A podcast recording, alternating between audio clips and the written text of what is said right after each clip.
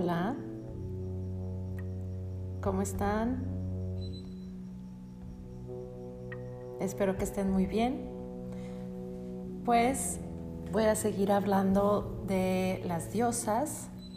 Ya les he hablado de varias diosas griegas, eh, del amor, de la fertilidad, de la guerra, de la naturaleza. Bueno, les he hablado de muchas diosas griegas y ahora nos vamos a mover un poquito en el mapa y les voy a platicar sobre una diosa que se llama Ishtar. Y para eso nos vamos a mover hacia la zona de Mesopotamia, que actualmente es más o menos en donde está Irak, Turquía, em, Siria, eh, Líbano, toda esa, parte eh, que actualmente componen estos países, pues es donde se encontraba hace muchos años antes de Cristo la antigua Mesopotamia. Y pues como en todas las culturas, cada región tiene su propia mitología y pues en la mitología de Mesopotamia, pues también hay muchas leyendas, historias, cultos y rituales eh, que formaron esta región. ¿Sí? Estamos hablando del Oriente, del Medio Oriente. Eh, en esta zona, se, esta zona se caracterizó por tener una serie de dioses que dirigían los destinos de los pueblos y pues entre ellos, entre estos dioses está la gran diosa Ishtar. Eh, los historiadores señalan que esta diosa del amor y del sexo sirvió de inspiración en la creación de los cultos hacia figuras de otras civilizaciones antiguas, como la que ya les había platicado, que es la diosa griega del amor, Afrodita, que en Roma o en la mitología romana su similar sería Venus. ¿sí? Entonces, Ishtar es la diosa del amor y del sexo, como para los griegos eh, fue Afrodita y para los romanos Venus. Esta deidad tenía la reputación de tener muchos amantes. Sin embargo, se decía que era una figura muy caprichosa en sus relaciones y que trataba de forma cruel a sus enamorados, los cuales acudían a ella en busca de sexo y amor e incluso decían que su amor podía ser fatal. Ishtar es una diosa, como ya les dije, mesopotámica. Eh, es la diosa estrella de la montaña. Ishtar es la diosa de la guerra, estrella de la noche es amor y voluptuosidad. Es bienhechora, acude a socorrer la impotencia sexual. Ishtar es siempre virgen, no porque se abstenga de relaciones sexuales, sino porque recobra periódicamente su virginidad bañándose en un lago. Eso es lo que decía la, mitología mesopotámica. Era una gran enamorada. Ishtar amó a Gilgamesh, que reconociendo bien su vida desordenada la rechaza insolentemente. Y según Herodoto, un gran historiador griego, Ishtar es la diosa del amor y sus templos son lugares de prostitución. Y según Herodoto dice que cada mujer en Babilonia, Babilonia era una ciudad situada al sur de Mesopotamia, o sea, dentro de Mesopotamia, que actualmente es Irak, entonces Heródoto decía que cada mujer en Babilonia debía efectivamente, al menos una vez en su vida, sentarse en el templo y esperar a que viniera un extranjero, le diera dinero y le dijera, te requiero en nombre de la diosa. Entonces ella tenía que seguir a ese hombre y unirse a él. Como ven. Acuérdense que eso es lo que dice la mitología. Es, les estoy platicando exactamente lo que, de lo que se hablaba sobre Ishtar. Y bueno, la vida amorosa de Ishtar, a pesar de que era una gran enamorada y una gran amante, pues fue fatal. Porque en su juventud la diosa había amado a Tamuz. A Tamuz era el dios de la cosecha y ese gran amor le causó la muerte a Tamuz. Al morir Tamuz, el dios de la cosecha, Ishtar desciende a los infiernos donde comenzaría valiente y desafiante diciéndole al portero que abriera la puerta o ella misma la derribaría. A medida que Ishtar iba pasando cada una de las siete puertas del infierno, tenía que quitarse una de sus prendas por lo que iba perdiendo su poder. Cuando llega a la última puerta ya desnuda e indefensa, se encuentra con Eresquigal, la diosa del inframundo o la diosa del infierno. Eresquigal la toma y la mata colgando su cuerpo en un clavo. Debido a la muerte de Ishtar, todo el mundo comenzó a extrañarla. En el mundo comenzaron a dejar de sentir amor y los niños dejaron de nacer. Entonces, un fiel sirviente de Ishtar que se llamó Papu Sukal, Papu Sukal, decidió ir con los dioses y pedirles que crearan a un ser capaz de entrar en el mundo de los muertos y resucitaran a Ishtar con la comida y el agua de la vida. Y así es como vuelve a la vida Ishtar, porque los dioses la, resucitan.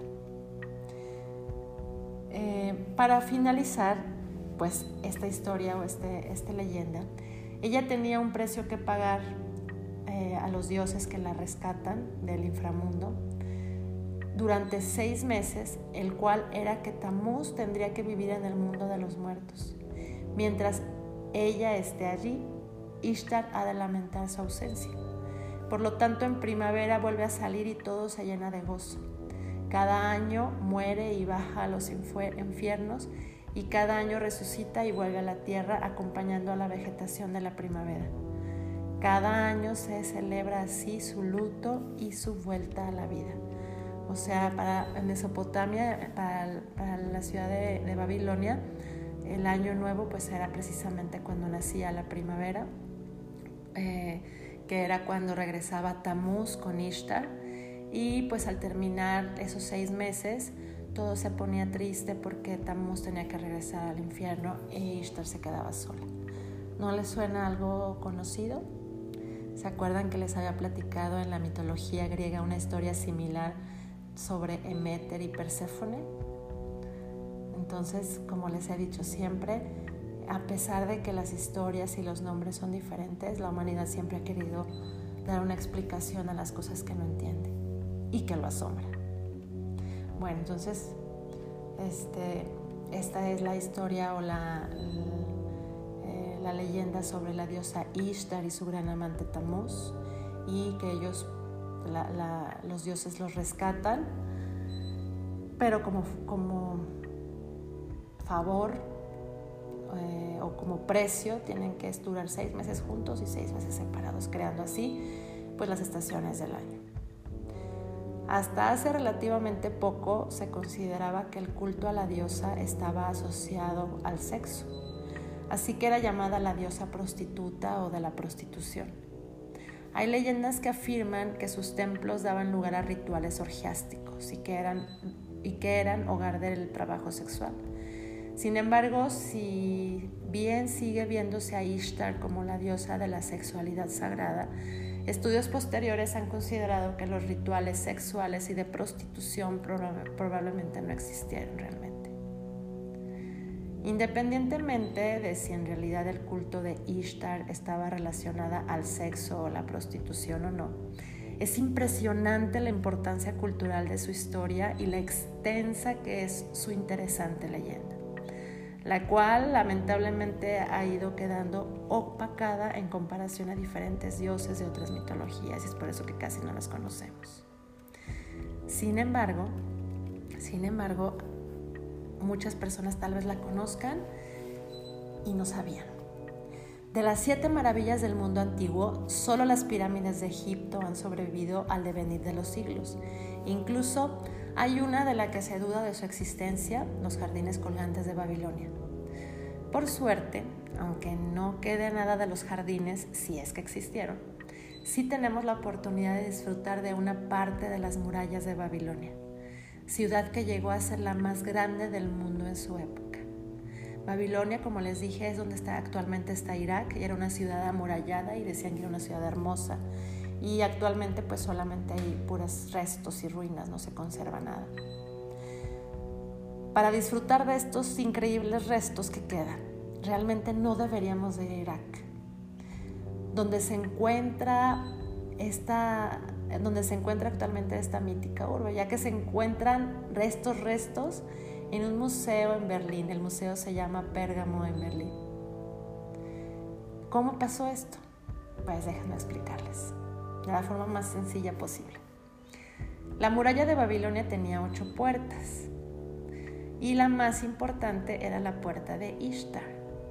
Y gracias a los arqueólogos alemanes actualmente se encuentra en este museo, en el Museo de Berlín.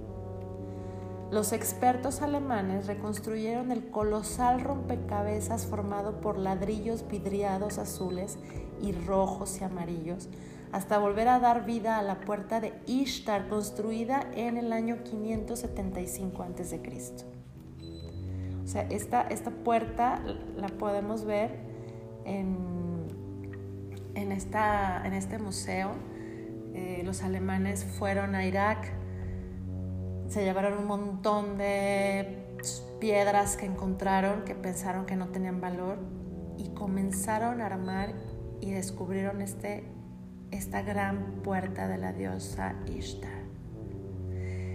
Además de su carácter religioso, la puerta se dedicó a la diosa Ishtar porque para el entonces rey de Babilonia, Nabucodonosor II, representaba a Ishtar el poder y la riqueza con la que contaba esta ciudad, siendo realizada la puerta con lapislázuli, una piedra semipreciosa, rara y muy valiosa. Y esto hacía que la impresión de todo aquel que veía una puerta de tal tamaño y de tal belleza con este material era increíble. Entonces, para algunos que ya han ido a, Berlín y han visitado esta, esta, gran puerta, pues bueno, es precisamente en, en memoria de la diosa Ishtar, la diosa del amor, y es por eso que se considera una de las diosas más importantes de todas las mitologías, de todas las culturas de la humanidad. Cuando tengan oportunidad de ir a Berlín, o si yo tengo oportunidad, nos platicaremos, y si no, Gracias a Dios existe el Google y ahí podemos ver las increíbles imágenes de esta gran puerta de Ishtar para entrar a, Babilonia, así como un pasillo increíble en donde se ven algunas figuras de leones que representan precisamente a la, diosa Ishtar. Y bueno, este, espero que les haya gustado esta historia de Ishtar, que no olviden de su existencia en la increíble ciudad de Babilonia. Y nos vemos pronto para platicarles sobre más mujeres y más poder femenino que hemos olvidado y que recordaremos poco a poco. Gracias a todos.